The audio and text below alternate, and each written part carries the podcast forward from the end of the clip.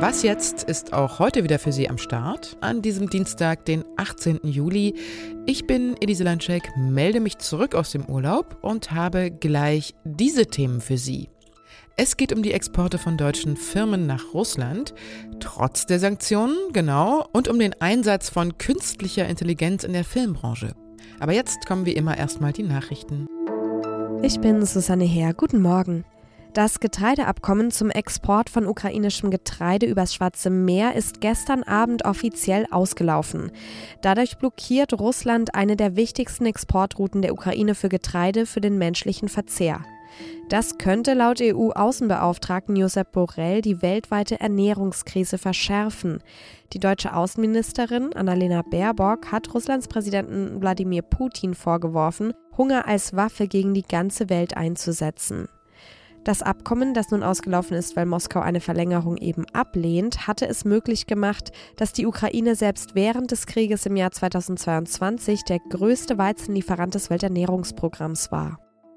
Die Gegnerinnen der israelischen Justizreform wollen ihren Protest heute noch einmal verstärken. Am sogenannten Tag des Widerstands werden Menschen im ganzen Land Straßen blockieren und Kundgebungen abhalten.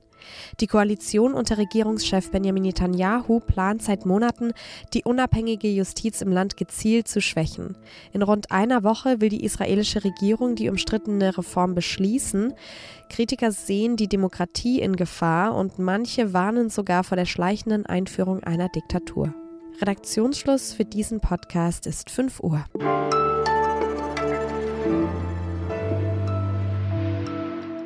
Im Februar 2022 hat die EU harte Wirtschafts- und Finanzaktionen gegen Russland beschlossen, als Reaktion auf den Angriffskrieg gegen die Ukraine.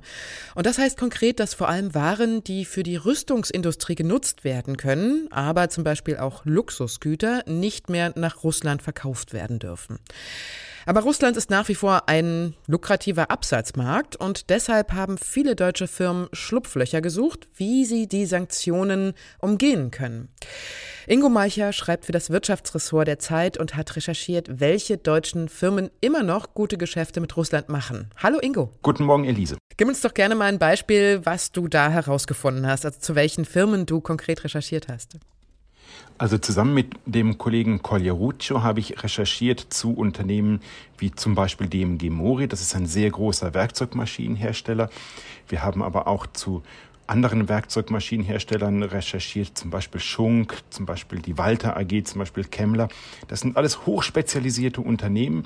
Nicht jeder kennt sie, aber sie bauen extrem qualitativ hochwertige Maschinen, mit denen man ganz präzise Dinge herstellen kann. Zum Beispiel auch Waffen, Gewehre, Munition. Und wie gehen diese Firmen jetzt konkret vor? Also die verkaufen ja wahrscheinlich nicht ganz direkt und offiziell nach Russland, ne? das, weil das dürfen sie ja nicht. Die, die Genehmigungsfrage ist sehr kompliziert. Man hat mit den Sanktionen wirklich ein bürokratisches Monster geschaffen.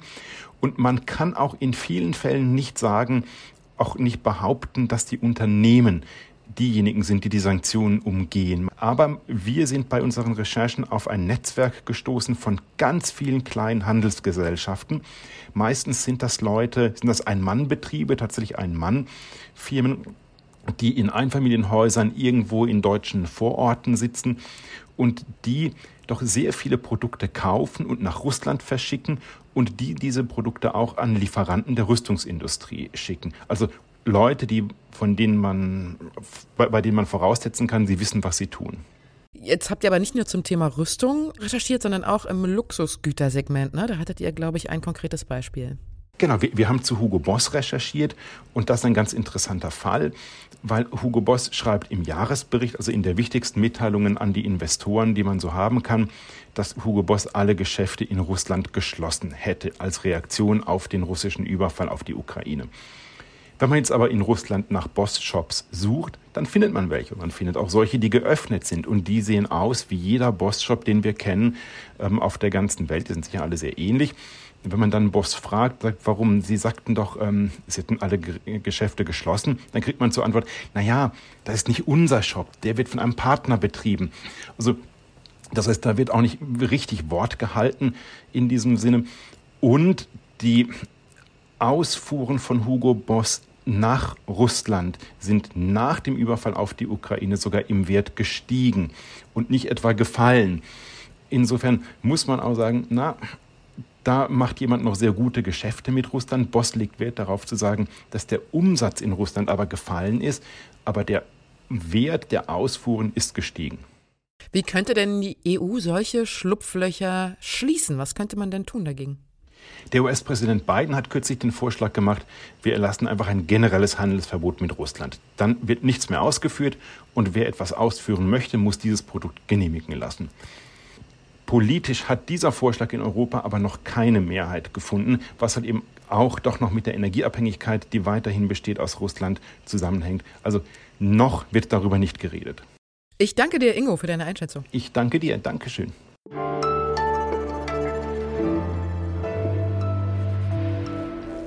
Und sonst so?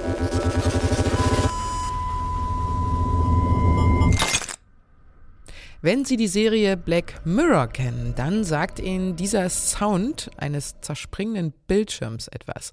Und dann ist die Freude bei Ihnen vielleicht auch genauso groß wie bei mir. Die neue Staffel, die Staffel 6, ist jetzt nämlich endlich draußen. Für diejenigen, die die Netflix-Serie nicht kennen, denen sei sie wärmstens ans Herz gelegt.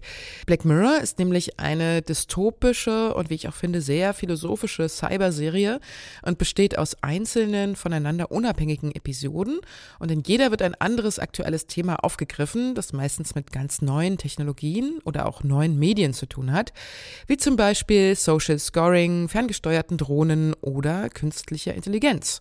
Und dieses Thema, das wird immer ganz düster überspitzt, wo das alles im schlimmsten Fall hinführen könnte, wenn man nicht aufpasst. Manchmal ist es übrigens auch gar nicht so sehr realitätsfern. In der ersten Folge der neuen Staffel geht es zum Beispiel um Schauspieler und ganze Serien, die nur noch von künstlicher Intelligenz gesteuert werden. Und genau darum wird es jetzt auch gleich in meinem zweiten Gespräch gehen.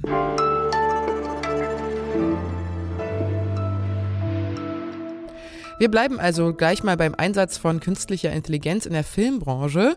Wann es soweit sein wird, dass tatsächlich Schauspielerinnen von KI gesteuert werden, das weiß kein Mensch. Aber KI wird auf jeden Fall in den nächsten Jahren ein großes, für viele sehr problembehaftetes Thema werden. In Hollywood sind unter anderem deshalb Zehntausende Schauspielerinnen und Schauspieler in den Streik getreten. Sie wollen neben mehr Geld und besseren Arbeitsbedingungen auch einheitliche Regeln, was den Einsatz von künstlicher Intelligenz betrifft. Zum Arbeitskampf aufgerufen hatte die einflussreiche Gewerkschaft Screen Actors Guild und der gehören immerhin rund 160.000 Schauspielerinnen und Schauspieler an. Und die Filmbranche in Deutschland schaut ganz genau auf die US-Kollegen, denn die Probleme dort sind natürlich auch die Probleme hierzulande. Ich spreche dazu jetzt mit Hans-Werner Meyer. Er ist der Vorstand vom Bundesverband Schauspiel. Wenn man als Laie so hört, dass Hollywood-Schauspieler für höhere Löhne streiken und Millionäre wie Ryan Gosling die Arbeit niederlegen, dann fragt man sich ja schon, sind Schauspielerinnen und Schauspieler dort nicht schon sehr gut bezahlt? Was ist denn das Problem mit den Gehältern? Der Verdienst bei Schauspielerinnen und Schauspielern ist natürlich höchst unterschiedlich und Stars wie Ryan Gosling solidarisieren sich mit ihren Kollegen, die weniger gut bezahlt sind. Und das ist in, in Amerika sicherlich genauso wie in Deutschland die absolute Mehrheit. Wobei es bei diesem Streik geht, sind ja strukturelle Probleme. Also da geht es um Folgevergütungen, um, um Inflationsausgleich und um KI. Und gerade letzteres Thema scheint mir das drängendste zu sein, weil die sich so rasant entwickelt und da wirklich die Gefahr besteht, dass eine ganze Branche, dass ganze Berufsfelder abgeschafft werden. Hm. Die, die, Sache mit der KI finde ich auch ganz besonders interessant. Vielleicht können Sie das nochmal sagen. Was ist das Problem mit der KI in der Filmbranche? Also abgesehen von den, von den Anwendungsmöglichkeiten, die wir noch gar nicht kennen, äh, gibt es jetzt schon Software, die Synchronschauspieler überflüssig machen kann. Hörbücher, Sachbücher können auf diese Weise schon eingelesen werden. Und zwar mit Stimmen, die so klingen wie sagen wir mal, eine Stimme, die so klingt wie Christian Brückner. Das heißt, da gibt es noch überhaupt keine Regulierungsmöglichkeiten. Inwiefern ist denn diese Situation aus den USA mit der Situation in Deutschland vergleichbar? Die Befürchtung, dass KI, wenn sie nicht geregelt wird, desaströs, desaströse Wirkungen, Auswirkungen haben kann auf die Filmbranche, äh, die haben wir genauso. Da sich KI so rasant entwickelt, ist es wichtig, noch in diesem Jahr Regulierungsansätze zu machen. Keiner weiß genau, wie man das regulieren kann. Ich weiß es technisch auch nicht. Aber in Amerika ist es ja so, dass sich die Studios offensichtlich auch weigern, überhaupt irgendwas zu regulieren. Und das geht natürlich nicht. Deswegen gibt es auch die, diese, diese weite Solidarität bei allen, weil alle spüren, dass man da ganz schnell einen Riegel vorschieben muss. Haben Sie Beispiele für so eine Regularien? Also was müsste da konkret geklärt werden? Na, erstens muss geklärt werden, dass, dass äh, alles, wovon KI lernt, vergütet wird. Und dass es nur bei Werken passieren kann, wo der Urheber oder die Urheber auch damit einverstanden sind. Wie gesagt, wie man das durchsetzen kann, weiß ich nicht, aber das muss zumindest das Ziel sein. Könnte denn auch in Deutschland bald gestreikt werden? Also ist das sozusagen hier auch absehbar, dass es dazu kommt? Ja, klar kann gestreikt werden. Wir haben schon mal Arbeitskampfmaßnahmen durchgeführt und wir hoffen nicht, dass es dazu kommt. Wir sind auch nicht an, an einem solchen Punkt wie in den USA bisher. Wir haben zum Beispiel mit Netflix Folgevergütungsvereinbarungen getroffen, die durchaus erfolgsbasiert sind. Das ist ja in den USA offensichtlich der Fall. Da ist Netflix auch viel mehr direkter Arbeitgeber. Hier ist Netflix ja eher Auftraggeber. Und das, deswegen sind die Strukturen da nicht ganz vergleichbar. Und die, die, die, die Verhältnisse sind nicht vergleichbar, die Strukturen eben schon. Und das war der Vorstand des Bundesverbands Schauspiel, Hans-Werner Mayer. Vielen Dank, Herr Mayer. Sehr gern. Das war jetzt die Was jetzt morgen Sendung. Wir hören uns heute Nachmittag schon wieder, wenn Sie mögen. Ich habe nämlich auch das Update. Und wenn Sie uns schreiben wollen, dann können Sie das tun unter wasjetzt@zeit.de. Ich wünsche Ihnen noch einen sehr schönen Tag mit vielen Höhen und wenig Tiefen. Ihre Elise Landcheck.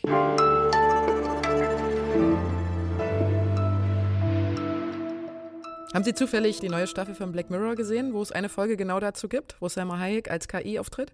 Nee, die nicht, nein.